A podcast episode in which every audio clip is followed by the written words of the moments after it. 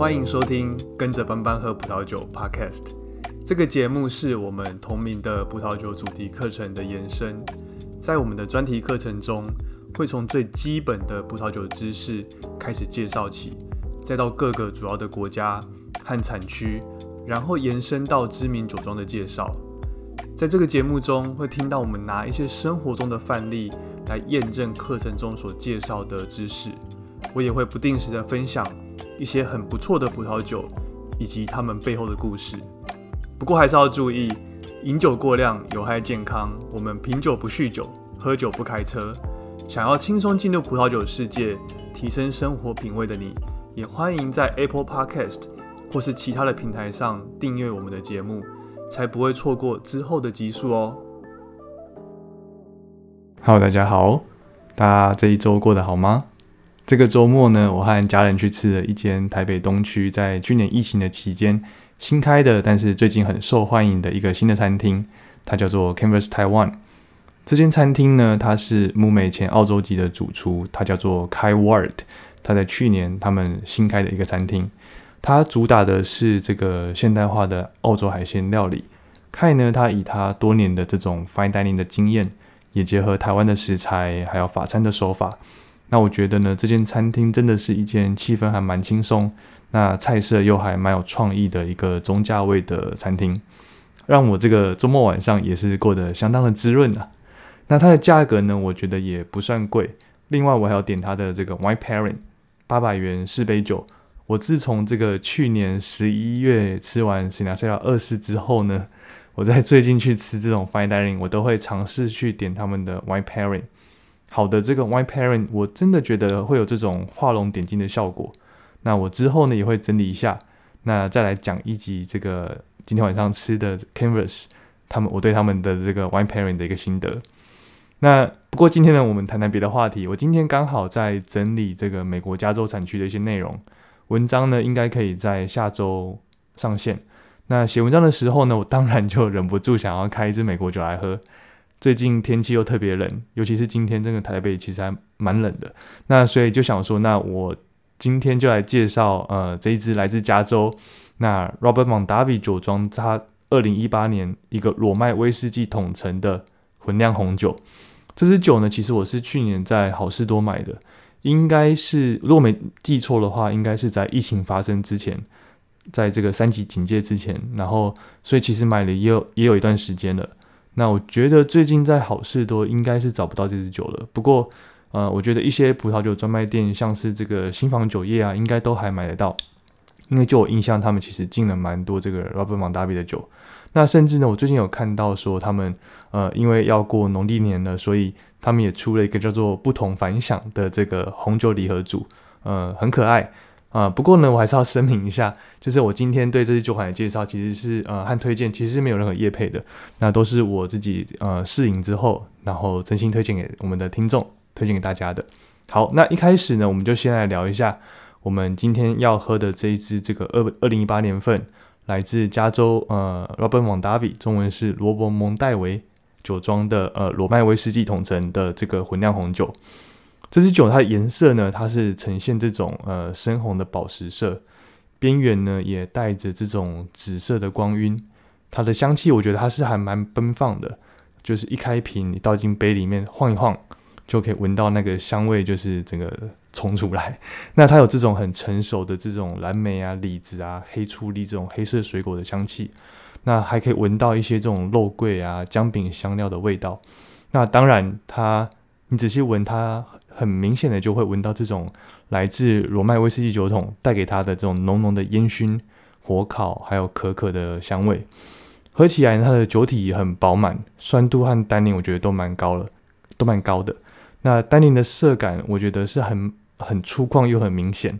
即使呢，在这个呃酒体在回甘之后呢，我觉得在尾韵都还可以感受到那种那种单宁的紧实感。喝下去之后呢，我的脑里面浮现的是这个呃演那个水行侠的男主角那个 Jason Momoa，我不知道大家有没有看过他，像他这样的这个美国加州粗犷啊肌肉男的这种形象，呃，是我对这瓶酒最深的一个印象。那呃我。呃，其实我是昨天开瓶，那昨天晚上我搭配的是自己煎的这种沙朗牛排，还有这个丰厚的油脂，我觉得呃和这支酒可以说是很完美的一个组合。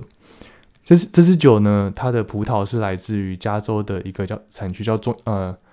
它加州的那个中央海岸这个产区。那这个产区的红葡萄品种有这种卡本内呃卡本内苏维翁苏维农啊、美洛啊。黑皮诺以及西哈这些在加州还蛮常见的国际葡萄品种，那应该不外乎就是这几个品种的葡萄，呃，混酿而成的。然后因为呢，这个中央海岸它是属于这种比较冷凉的气候，所以酿出来的酒酸度通常也会比较明显。在这个鲁麦威士忌的橡木桶里面陈年了十个月之后，它才装瓶上市。鲁麦威士忌的橡木桶会给这支酒一些这种。巧克力啊，姜饼，还有这种火烤橡木桶的香气，我觉得是这支酒的一个最大的一个特色。其实呢，这不是我们第一次介绍这个 Robert Mondavi 的烈酒桶陈的这种系列，类似的酒款，其实我们之前在第三集就有聊过一支，也是来自这个 Robert Mondavi 的波本桶卡本内苏维浓的一一支酒。那我们在第十集呢，其实有聊过这个千羽千羽颂。的波本桶金分带，那他们都是很类似的这种酒款。不过呢，这个裸麦威士忌统称的这款酒也是我第一次尝试，但是我真的觉得它还蛮迎合这个台湾一般大众的口味，那也很适合过年的时候，呃，全家团聚、大鱼大肉的场合，大家一起喝这支酒。其实我们之前就有介绍过 Robert Mondavi，那他可以说是在美国葡萄酒的业界。最有声望也最被尊重的一个人。美国在这个二十世纪的中期，他们大部分的酒庄都还是在酿这种很便宜的酒款，主要是因为美国在一九一九年到一九三三年之间有这个禁酒令，所以基本上禁酒令它毁灭了当时这个美国的饮呃酿酒的技术的品质，还有它的文化。所以呢，在一九三三年之后，蒙达比他们家族就一直在酿这种很便宜的葡萄酒。那个时候的美国酒卖到九十九毛一块九九的价位，都已经算是很贵的酒了。那个时候也没有美国人会认为说这个美国酒可以卖到一百块、两百块，甚至是这个三百块美金以上。那但是当时的这个 Robert Mondavi 呢，他却认为凭借着这个加州的风土的条件，他们一定有办法可以做出最顶级的葡萄酒。所以呢，他在五十四岁的时候。就把自己在家族酒庄的股份把它卖掉，他也离开了家族的事业，然后呢去开了一个自己名字的酒庄。他相信以这个那呃 Napa Valley 这么好的气候和风土的条件，他们绝对可以酿出媲美欧洲的世界级葡萄酒。所以呢，他投资了很大笔的钱在葡萄园还有这个酿酒的设备上面，也采用然后研发许多最新的这种葡萄酒酿酒的技术。像是这种自然栽培法，对葡萄园做高密度的种植等等，那他希望可以呃不断的追求提高这个葡萄酒的品质。Robert Mondavi 呢，他也把这个现代工业化的程序带到了葡萄酒的这个产业，从种植到酿造，他都用更科学的方式去做这个探究，还有做记录。另外呢，他也率先提倡这个所谓的 Varietal Varietal Labeling。也就是将这个葡萄品种标示在酒标上，所以呢，我们现在在买酒的时候，我们常会发现，旧世界像是呃法国、意大利、西班牙，他们通常都不会把葡萄品种标示在他们的酒标上面，而是只标产区。这样做法好像就是期待大家看到这个产区就有办法知道这支酒的品种和风格一样。但是呢，在这个欧洲以外的国家，葡萄酒的文化还没有那么的盛行。那把这个品种标示在酒标上，这个动作很大的影响了这个新世界国家的这样的一个酒标，还有喝葡萄酒的文化。那这样呢，也和传统欧洲世界的产区做出了一个蛮大的区隔化，让一般大众消费者可以更容易理解呃一支酒的内容，知道他们到底喝了些什么。那也让这个葡萄酒它更平易近人，也更容易可以这个打进一般消费者的生活。另外还有一个小故事是，这个美国加州有一个白葡萄品种叫做白富美 （Fume Blanc）。那这其实也是呃罗本蒙达比他发明的。但是呢，这个白富美它其实不是一个新的葡萄品种，而只是这个我们很常见的这个白苏维农 （Sauvignon Blanc）。当年呢，在这个美国，白苏维农呢，它很常被拿来酿造品质很不好的这种甜葡萄酒。但是呢，当这个罗本·蒙达比他要想办法去翻转这个加州的葡萄酒的品质的时候，那他除了向法国取经，为了要提升酒的品质，然后他开始采用相不同陈年的做法。然后呢，他也为了要和当时市场上比较常见的这种低价的劣质的 s o v i g n Blanc 做出区隔，所以呢，他就借用了他取经的对象一个叫做呃普里福妹的这个法国产区的名称，然后呢，来命名自己的葡萄酒，然后把它叫做呃富美 Blanc 白富美。所以呢，不得不说这个 Robert m o n d a v 他除了对这个品质的追求之外呢。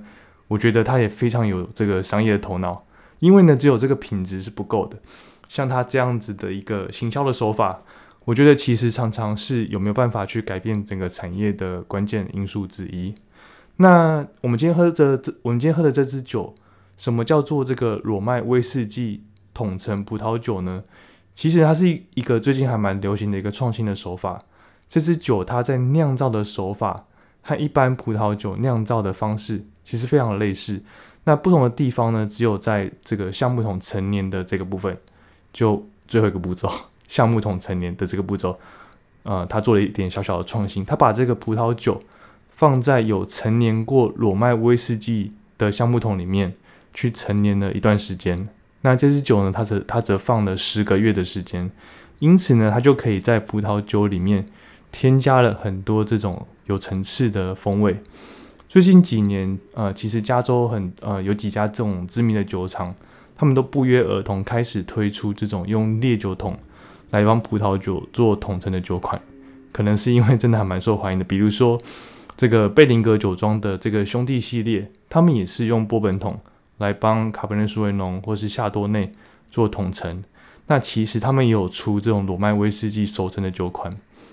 另外呢，还有另外一个很受欢迎的。千羽送金分带，其实它也是我每年都会尝试，那好事多也都买得到的一支酒一个酒款。但是其中呢，我觉得做到最极致的，应该就是属于这个罗本芒达比酒庄。除了我们今天介绍的罗麦威士忌统称的红酒混酿之外呢，它也有波本统称的这个卡本内苏维农，也有这个莱姆酒统称的梅洛。那我相信这也是为了回应市场的需求。因为在市场上很受到欢迎，所以呢，他们也不断的去推出这个新的酒款。不过，不晓得大家会不会有个疑问，就是什么是这个罗麦威士忌？它的英文呢其实是 Rye Whiskey。Rye 的中文有人会称为裸麦，有人会称为黑麦或是黑裸麦。那其实他们指的都是同一样东西，所以呢，也会有人把这个 Rye Whiskey 翻成黑麦威士忌或是黑裸麦威士忌。那裸麦呢？它其实是一种品种的名称，就像是大麦呀，或是小麦一样，它就是一种麦的品种。但是要注意的是呢，它和大麦和小麦是完全不同品种。那有人会把它们搞混，以为这个裸麦和小麦的品种是一样的，其实不是。那另外呢，也可能也有人会问说，这个我们常听到黑麦啤酒或是黑麦汁，这个黑麦跟我们现在说的这个黑麦。是不是一样的？其实也不是。黑麦啤酒或是这个黑麦汁的黑麦呢，其实是把这个大麦拿去烟熏过，把它变成这个黑色的大麦之后呢，然后再去做后续的酿造。所以呢，它其实是黑色的大麦，和我们现在说的呃黑麦啊裸麦，它们是完全不同的品种。好，那裸麦威士忌呢，顾名思义，它就是用这个裸麦。作为最主要的原料去酿造而成的这个威士忌啊，威士忌，在美国的威士忌和加拿大威士忌会比较常看到像这样子用裸麦呃所做成的威士忌。一般人呢会比较常知道的美国威士忌其实是这个波本威士忌，那它是以玉米啊为主要的原料所酿造而成的威士忌，它的味道呢也会比较辛辣一点。裸麦威士忌它的故事呢其实是这样子的。呃，如果有在喝这个威士忌，而且是很 hardcore 在喝威士忌的人，其实就会知道，这个裸麦威士忌呢，其实比波本威士忌还要美国。那怎么说呢？这个十七世纪的时候，那时候有很多人从英国啊，或是欧洲，或是其他地方开始移民去美国做殖民。那个时候呢，就有这个德罗德国人会过去，有爱尔兰会过去。他们过去的时候呢，就把他们的这个酿酒技术也一起带过去了。那还有这个德国人，他们种裸麦的技术也会一起把它带去美国。那一开始是在这个宾州。马里兰这些美国比较东北边的地方，他们开始种。不过，其实一开始，呃，不是主流。那什么时候开始变主流的呢？其实是因为这个美国的独立战争。在独立战争之前，美国人他们喜欢，他们其实比较喜欢喝的是莱姆酒。在独立战争之后，呃，英国人他就不给这个美国莱姆酒了。那莱姆酒，因为美国，因为，因为当时这个莱姆酒很多都是从加勒比海进口。那在这个独立战争之后，进出口也开始比较受到这个管制，所以呢，美国人他们就没有这个莱姆酒可以喝了。那这些东北部的这些酿酒厂，他们就说：“哦，好，那我们就开始来，呃，喝这个裸麦威士忌吧，我们自己来种，自己来做。”那在十九世纪，整个开始就成长起来。据说呢，在这个一八六年的时候的美国。它一年的产量，呃，这个鲁麦威士忌的产量就有超过两千五百公两千五百万公升，销量呢是当在当时是这个波本威士忌的三倍，那也是那个时候这个美国威士忌的主流。然后这个鲁麦威士忌，它大约是在一八五零年代中旬的时候，它其实就有开始在呃放橡木桶了。但是一开始在会放橡木桶的一般的说法，它其实是为了运输运输的方便。但是呢，也因为这样，他们就意外的发现，威士威士忌在橡木桶里面放了一段时间之后，它的风味反而会变得更好。那罗麦威士忌的成分比例其实很好记，我们叫这个 straight rye。那例如这个波本威士忌呢，它要有百分之五十，至少要百分之五十一的玉米的成分才叫做波本。那罗麦罗麦威士忌呢，也类似，它至少要有百分之五十一都是罗麦。才能够叫做罗麦威士忌，其他的成分呢？他们可能就会用大麦或是玉米。每一家不同的酒厂在威士忌，我们会把他们的配方叫做 mash bill。那每一家做罗麦威士忌的这个 mash bill 其实都不太一样。很多这个美国做威士忌的酒厂，除了做波本波本之外呢，现在也都会做这个罗麦的酒款。我们今天喝的这支酒呢，就是拿这个。呃，有用来陈年过裸麦威士忌的酒桶，再把这个我们刚酿好的红葡萄酒放到这个有陈年过裸麦威士忌的这个橡木桶，再去陈年十个月。虽然因为这个橡木桶已经不是新的橡木桶了，因为它之前有呃陈年过这个裸麦威士忌，它不是一个新的橡木桶，所以呢，来自橡木桶的那种纯粹的奶油口感，我觉得已经减弱还蛮多的。但是呢，因为它呃。前一手有拿来做这个威士忌陈年，所以呢，反而是那种来自鲁麦威士忌那种烟熏啊、可可的口感，帮这支酒添加了这种很独特的香气，然后还有这种很满满的这种美国硬汉的这种风格，这是我的感觉。好，那以上我们就是我们呃这集介绍这支酒。那不过呢，我还是要声明一下我。我们对于这个酒款的介绍和推荐，其实是没有任何业配的，那也都是我自己试饮之后真心的推荐。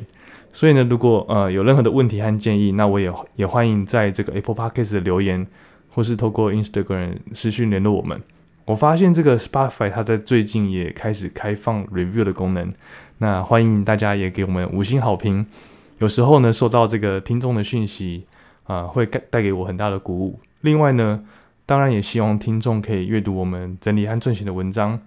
那他们也都可以透过这个资讯链接找到。我是觉得对了解葡萄酒的知识有兴趣的听众会是蛮有帮助的。那当然也期待各位听众的付费支持，呃，只要每个月请我喝一杯咖啡，就可以支持我们把这个节目继续做下去。好，那就这样了，我们下集见，大家拜拜。